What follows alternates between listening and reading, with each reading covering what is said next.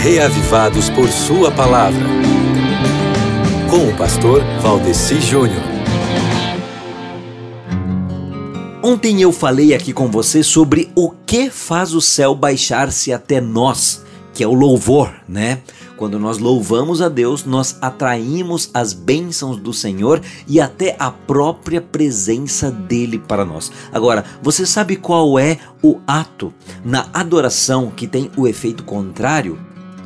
Como assim, pastor? Adorar para afastar a Deus? não, não é isso não.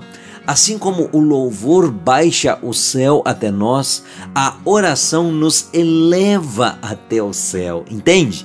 Então, se você quer que Deus se manifeste na sua vida, louve. Agora, se você quer também se aproximar do trono de Deus, ore, porque é o seguinte, a oração, ela é o abrir do coração a Deus como a um amigo, não porque seja necessário tornar conhecido a Deus o que somos. Não, a oração, ela é o abrir do nosso coração a ele como nosso amigo para nos habilitar a recebê-lo, me entende?